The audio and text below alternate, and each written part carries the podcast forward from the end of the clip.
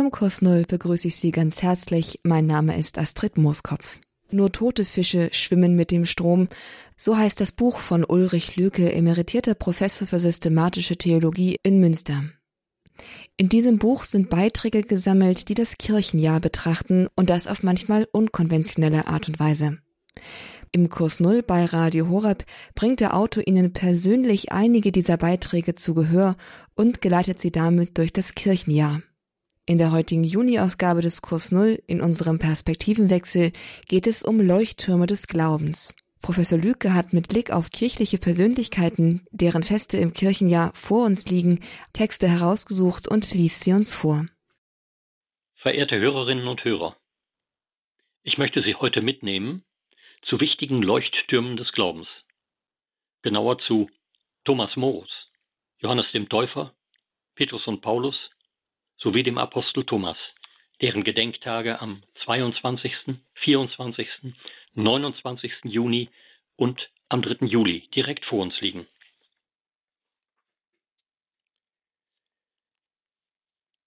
Thomas Morus Kopf und Kragen Am 22. Juni gedenkt die Kirche eines Mannes, der gegen diktatorisch durchgesetzte Herrschaftsansprüche seines Königs gegen den auch ihm nahegelegten Opportunismus höchster kirchlicher Würdenträger das Gewissen zur entscheidenden Richtschnur seines politisch-moralischen Handelns gemacht und den höchsten dafür zu zahlenden Preis in Kauf genommen hat, die Todesstrafe. Thomas Moore, latinisiert Thomas Morus, ist sein Name.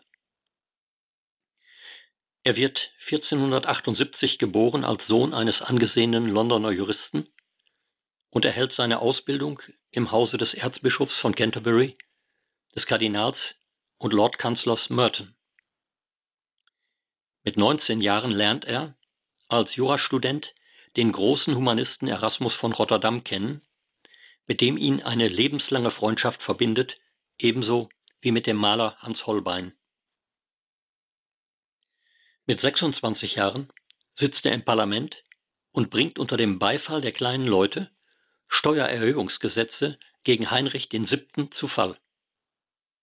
Übereinstimmend wird er von allen als exzellent begabt und gewinnend humorvoll beschrieben.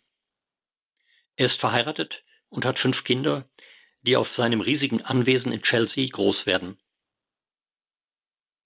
Er schreibt lateinische Epigramme gegen die Tyrannei der Könige und wird mit seinem Werk Utopia einem auf die griechischen Kardinaltugenden gegründeten Vernunftstaat über Nacht zum weltberühmten Autor. In diesem Werk sieht er schon voraus, was alles im England Kaiser Heinrichs VIII. schieflaufen wird. Unter Heinrich VIII. macht Moore eine politische Karriere wider Willen, auf die er sich nur einlässt, um noch Schlimmeres zu verhindern. Er sagt, vielmehr musst du darauf bedacht sein, dass, was du nicht zum Guten wenden kannst, so zu ordnen, dass es nicht sehr schlecht wird. Als höchster Richter des Staates waltet er unbestechlich und gerecht. Er wird geadelt und zum Unterschatzkanzler ernannt. Kein Vernünftiger wird sich deshalb etwas einbilden und sich höher schätzen, weil er eine Würde oder Macht hat in dieser Welt. Ist er ja nicht besser daran als ein Gefangener, den der Kerkermeister zum Aufseher über seine Mitgefangenen gemacht hat, bis der Richtkarren auch für ihn kommt. 1521 lässt Heinrich einen Verwandten hinrichten und eröffnet damit die Reihe seiner Justizmorde. 1527 möchte Heinrich seine Ehe mit Katharina, einer Tochter des spanischen Königs, für ungültig erklären lassen, um Anna Boleyn heiraten zu können.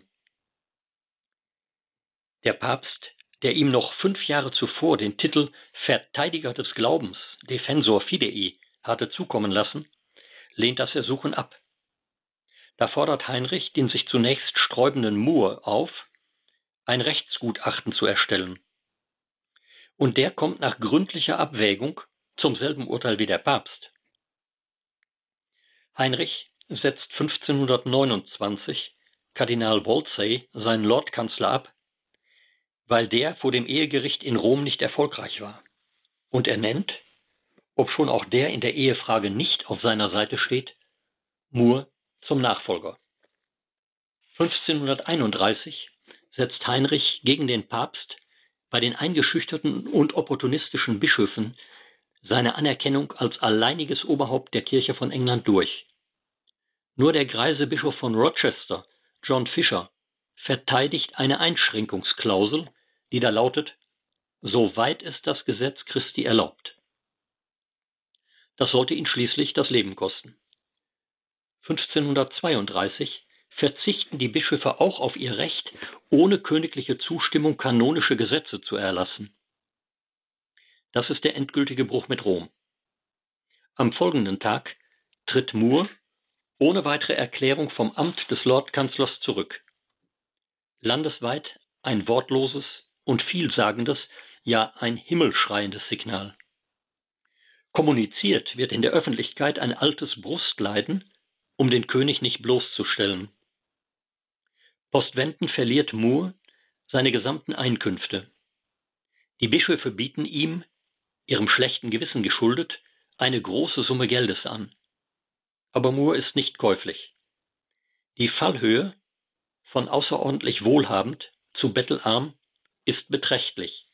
Sie schreckt ihn nicht.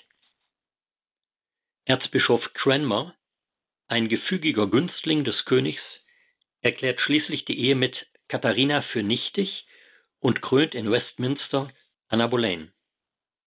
Der ausdrücklich und nachdrücklich zur Feier geladene Moore bleibt dem Ereignis demonstrativ fern. Mit Hilfe eines eigens auf Moore zugeschnittenen Hochverratsgesetzes versucht man ihn zu erledigen. Elegant entlarvt Moore diesen plumpen Versuch. Im April 1534 aber wird er zum Erzbischof vorgeladen um dort den Suprematseid abzuleisten. Er verweigert ihn und wird sofort im Tower inhaftiert. Man sagt ihm, alle anderen hätten doch auch unterschrieben, und er wolle doch wohl nicht schlauer sein als alle anderen. Oder er müsse als Untertan doch dem König gehorchen. Moore erklärt, er bestreite niemandem der Unterzeichner gewissenhaft entschieden zu haben. Er warte aber auch von ihnen, nun auch den Respekt vor seiner eigenen Gewissensentscheidung. Zur Warnung lässt der König Kartäusermönche, die auch den Suprematseid verweigern, auf bestialische Weise umbringen. Gestützt auf einen meineidigen Zeugen unterstellt man Moore Äußerungen gegen den König, die er nicht getan hat, also Hochverrat, und verurteilt ihn daraufhin zum Tod auf dem Schafott. An der wackligen Schafottleiter sagt er, ich bitte euch, Herr Leutnant, bringt mich sicher hinauf. Für mein Herunterkommen will ich schon selber sorgen. Damit der Gefängnisbart nicht unter das Messer kommt, schiebt er ihn sorgfältig nach vorne mit den Worten, der wenigstens hat ja keinen Hochverrat begangen. Seine letzten Worte sind dann wieder ernst und finden ihre Widerhall in ganz Europa. Ich leide den Tod in dem und für den Glauben der heiligen katholischen Kirche. Betet für mich in dieser Welt und ich will beten für euch in jener Welt. Betet für den König, damit es Gott gefalle, ihm gute Ratgeber zu schenken. Ich sterbe als des Königs treuer Diener, doch Gottes zuerst. Hier hat einer mit gewinnendem Humor, inspirierender Intelligenz und tiefem Glauben alle innerweltlichen Absolutheitsansprüche in die Schranken gewiesen. Die Kirche feiert das Fest des heiligen Thomas Morus am 22. Juni.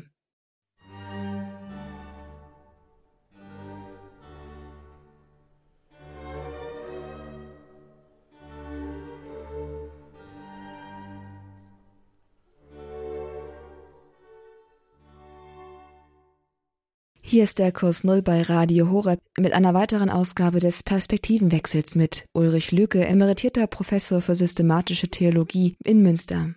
Heute stehen Leuchttürme des Glaubens, Persönlichkeiten, deren Feste jetzt im Juni und beginnenden Juli im Kirchenjahr gefeiert werden, auf dem Programm. Johannes der Täufer.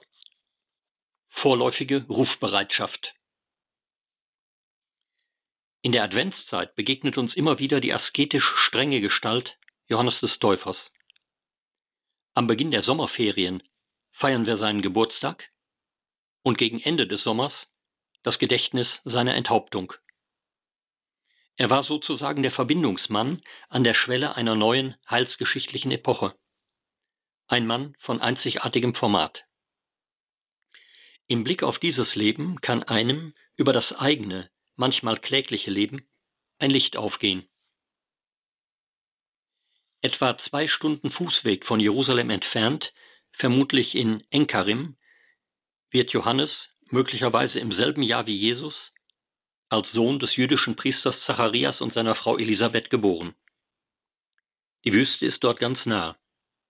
Und nicht weit vom Ort seiner Kindheit entfernt gibt es damals Niederlassungen der Essener und der Gemeinde von Qumran.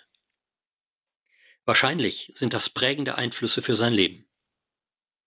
Im 15. Jahr des Kaisers Tiberius, also etwa im Jahr 28, beginnt er sein öffentliches Wirken.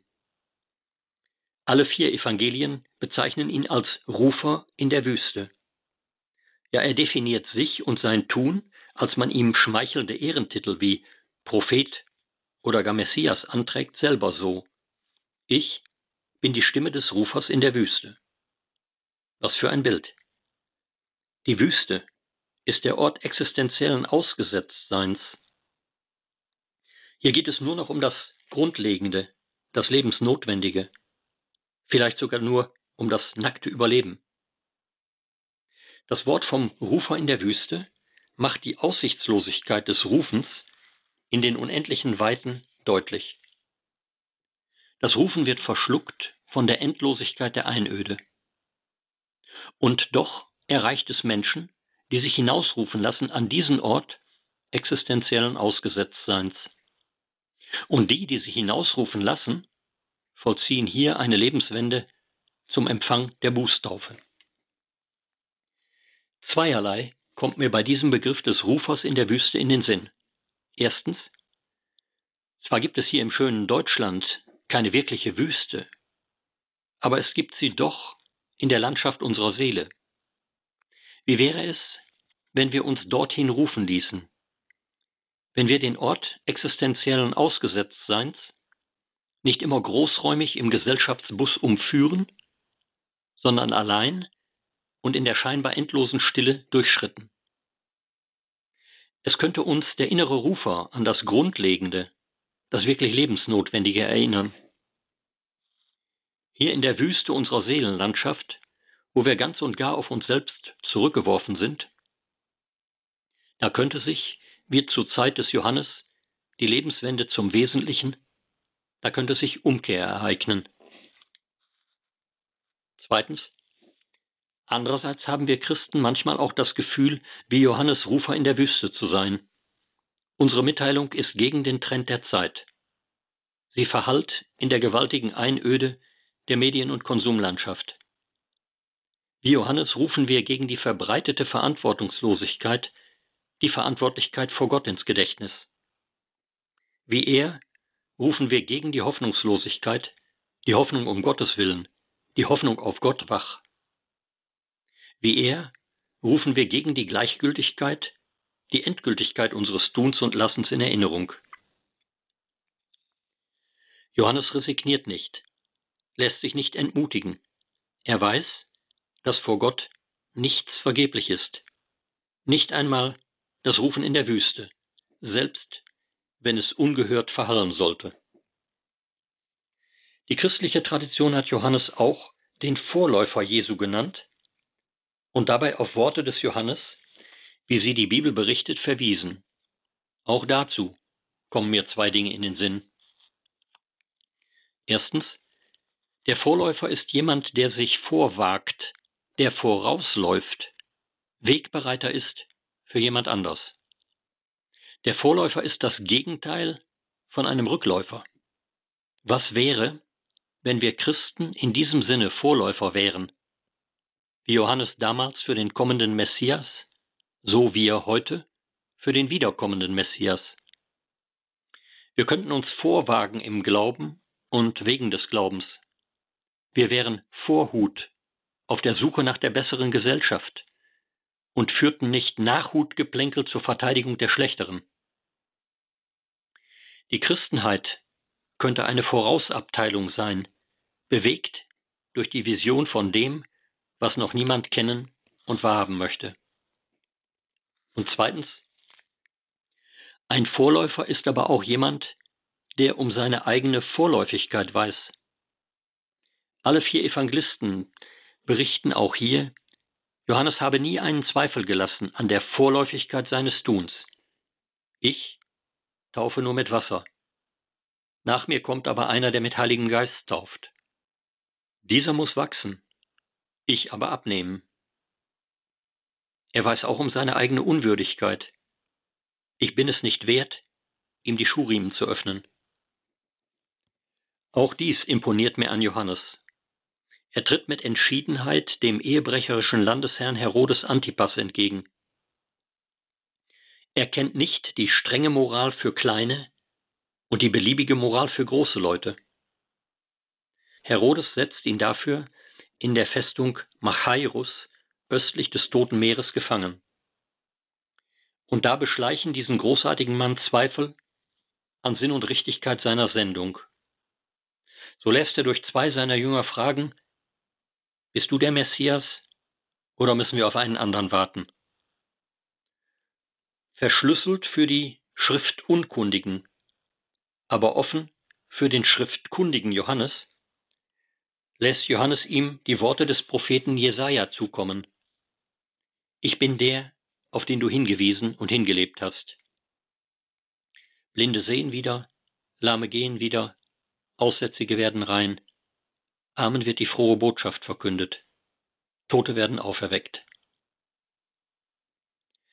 Auch sein Tod, die geheime, eines Partygags wegen inszenierte Enthauptung, ist frei von allem Heldenpathos. Was er gesagt hat, hat er auch gelebt. Nicht vom kalten Buffet der besseren Gesellschaft, sondern von Heuschrecken und wildem Honig. Auch damals kein Feinschmeckergericht hat er gelebt. Nicht im Abendkleid der Haute Couture ging er einher, sondern mit dem rauen Bußgewand aus Kamelhaaren. Er hat nicht verkündet, rollt bitte mir den roten Teppich aus, sondern bereitet dem Herrn den Weg. Die Bußpredigt des Johannes ist kompromisslos um Ernsthaftigkeit, um Recht und Gerechtigkeit bemüht. Aber Johannes hat von Gott das je Größere, das Letztverbindliche, hat von Gott Erlösung und Heil erwartet so ist sein Leben ein einziger Hinweis auf diesen kommenden, rettenden Gott und alle Entschiedenheit auch Hinweis auf das, was der Name Johannes besagt. Der Herr ist gnädig. Diesem gnädigen Herrn gehen auch wir entgegen.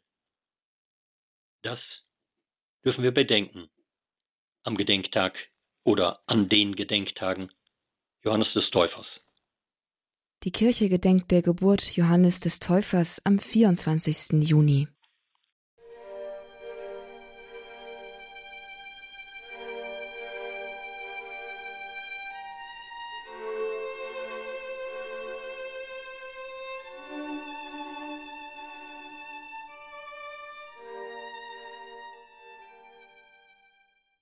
Elliptisch das Fest von Petrus und Paulus.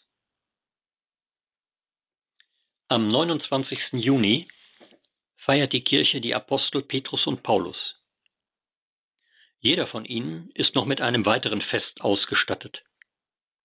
Petri Stuhlfeier und Pauli Bekehrung.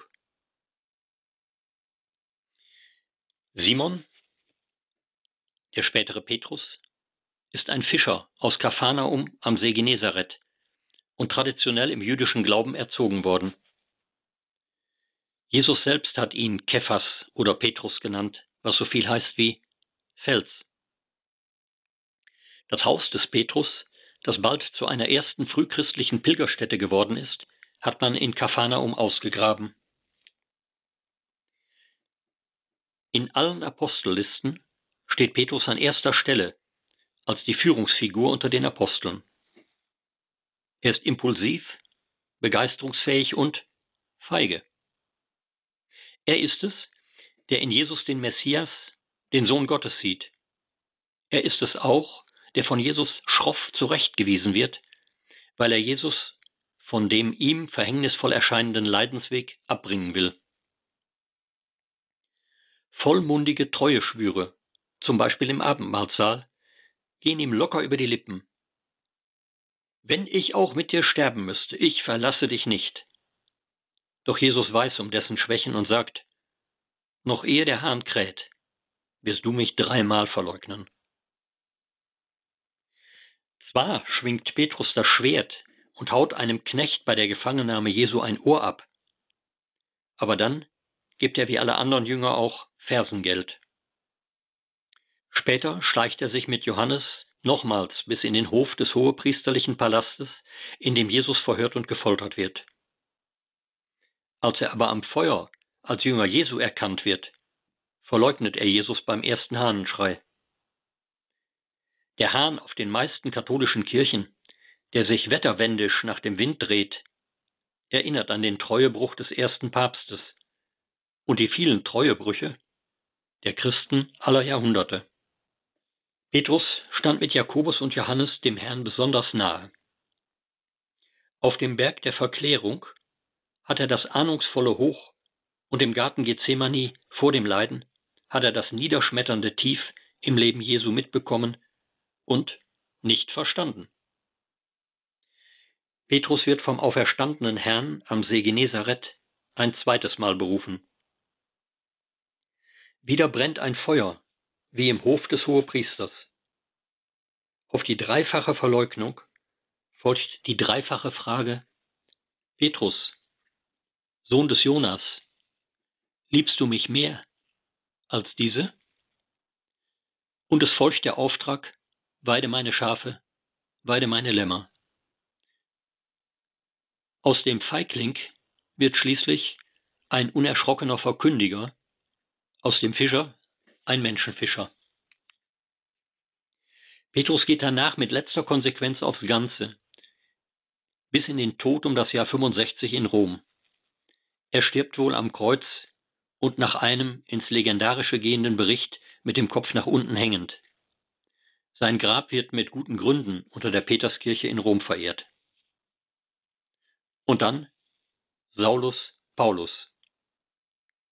Er stammt aus Tarsus in der heutigen Südtürkei im Grenzgebiet zu Syrien. Er gehörte zum Stamm Benjamin, ist gelernter Zeltmacher und erhält eine pharisäische Ausbildung in Jerusalem bei Rabbi Gamaliel. Paulus ist ein Mittäter bei der Steinigung des ersten christlichen Märtyrers Stephanus. Er besitzt bereits römisches Bürgerrecht, damals ein Vorrecht nur weniger Reichsbewohner. Er ist im Gegensatz zu Petrus kein Provinzler, sondern ein polyglotter Weltbürger. Kein Schlichtgemüt, sondern ein Intellektueller. Und im Kampf der Ideen ein Ideologe und Überzeugungstäter. Zuerst verfolgt Saulus die Christen. Wahrscheinlich wird er im Jahr 32 oder 33 selber Christ. Die Bekehrung vom Saulus zum Paulus ist schon sprichwörtlich geworden. Gleich dreimal berichtet die Apostelgeschichte von der Bekehrung des Saulus vor Damaskus. Paulus selbst erwähnt sie in seinen Briefen mehrfach. Er drückt dem Apostelkonvent von Jerusalem im Jahr 48 seinen Stempel auf, indem er gegen Petrus durchsetzt, dass Heiden, die Christen werden wollen, nicht an die jüdischen Gesetze, Reinheits- und Beschneidungsvorschriften gebunden sind. Jerusalem, Antiochien, Korinth, Athen, Ephesus, Caesarea, Damaskus, Zypern und schließlich Rom sind wichtige Stationen seiner rastlosen Mission. Fast ein Jahrzehnt verbringt er im Gefängnis. Er leidet Schiffbrüche, Verfolgungen, Auspeitschungen und Steinigung. Und aus allem Niederschmetternden steht er wieder auf und lebt, was er selbst formuliert. Nicht mehr ich lebe, Christus lebt in mir. Soweit ich aber jetzt noch in dieser Welt lebe, lebe ich im Glauben an den Sohn Gottes, der mich geliebt und sich für mich hingegeben hat. Wahrscheinlich im Zuge der Christenverfolgung unter Nero findet Paulus im Jahre 64 in Rom den Tod, nicht durch Kreuzigung, sondern als römischer Bürger durch das Schwert. Sein Grab wird mit guten Gründen unter St. Paul vor den Mauern verehrt. Petrus und Paulus geraten nach Angaben der Heiligen Schrift mehrfach aneinander, sind in theologischen Fragen oft Gegner und erzeugen eine produktive Spannung, die die Kirche bis heute nicht nur nicht verloren, sondern sogar dringend nötig hat. Aus dem impulsiven Angsthasen und Wackelkandidaten Simon macht Jesus den Fels Petrus, auf den er für bis jetzt schon zwei Jahrtausende seine Kirche bauen kann.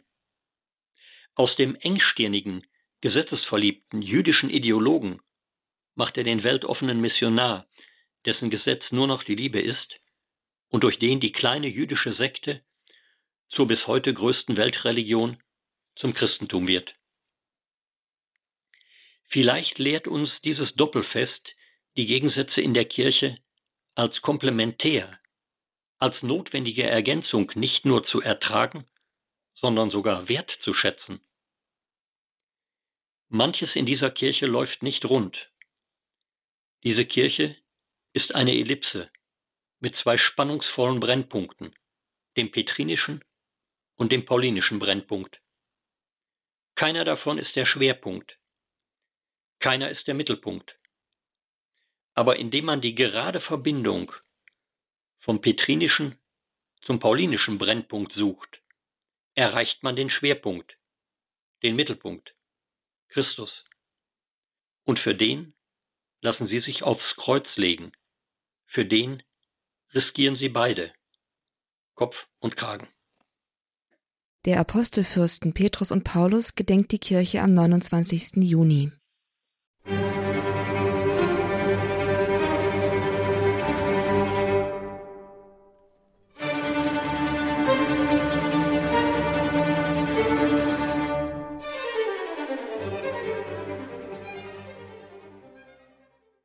Hier ist der Kurs Null bei Radio Horeb. Herzlich willkommen dazu. Mein Name ist Astrid Mooskopf.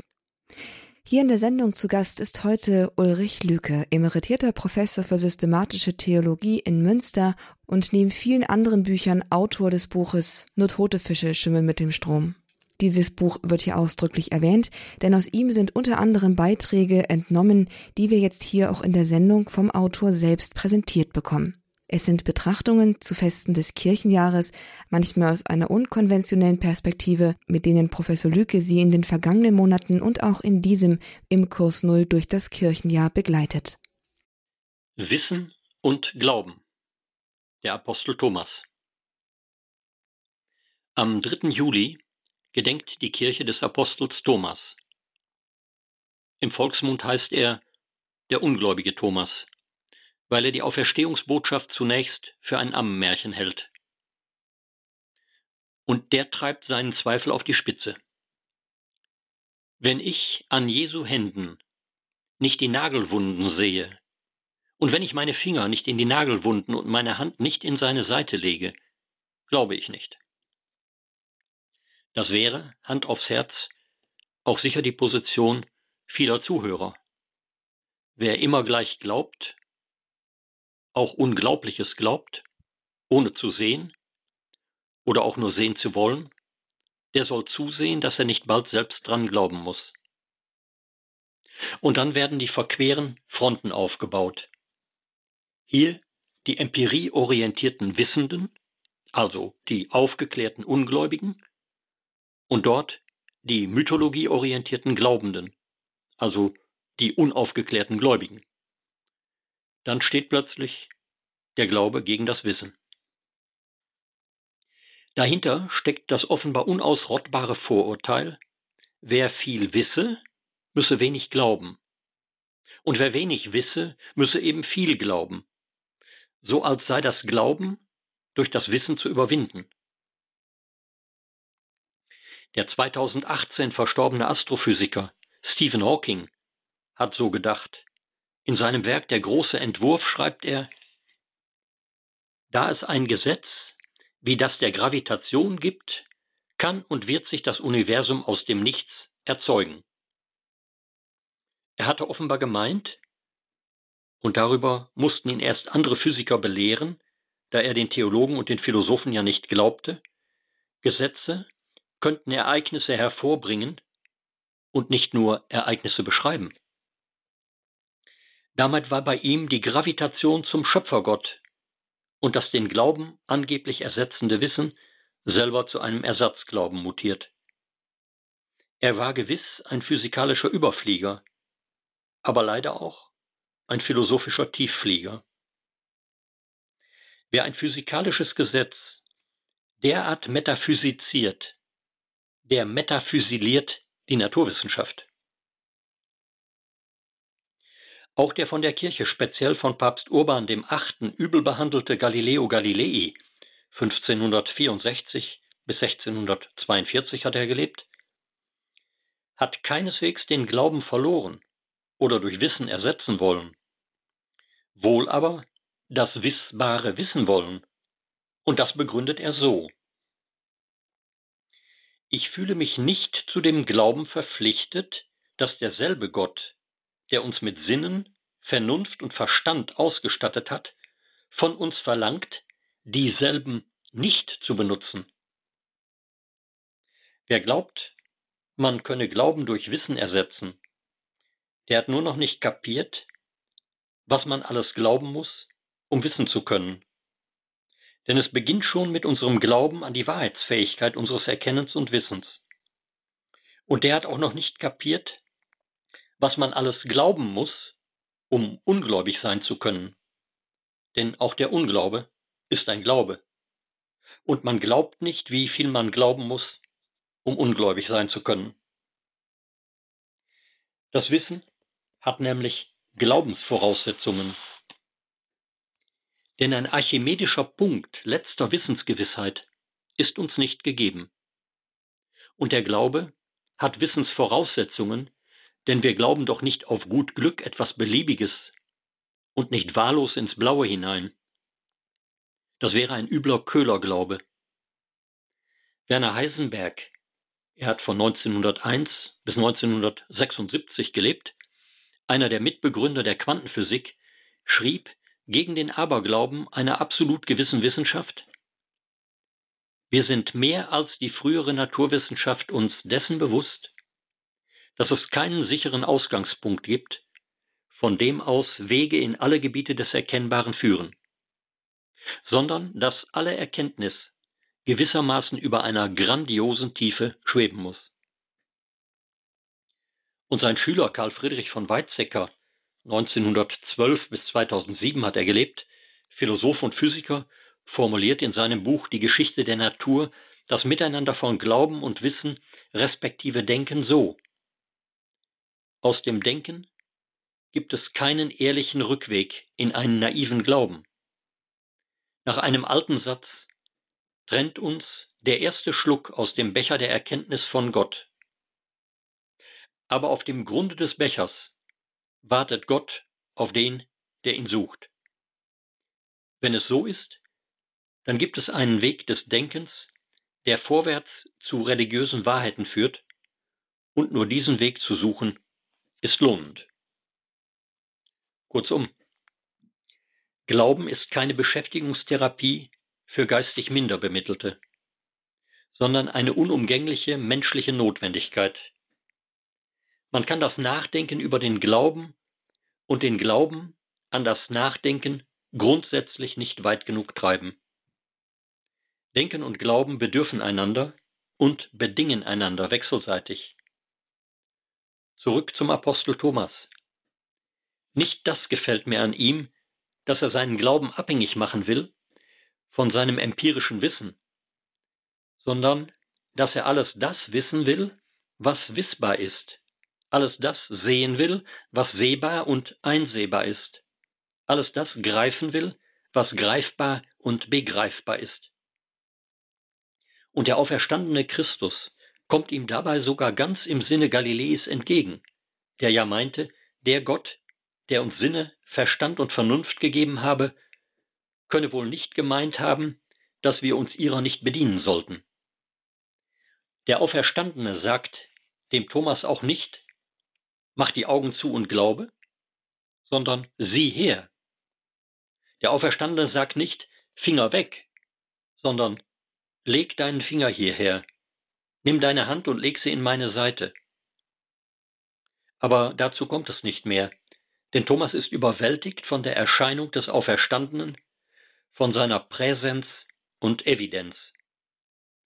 Er formuliert nur noch tief bewegt sein kurzes Glaubensbekenntnis.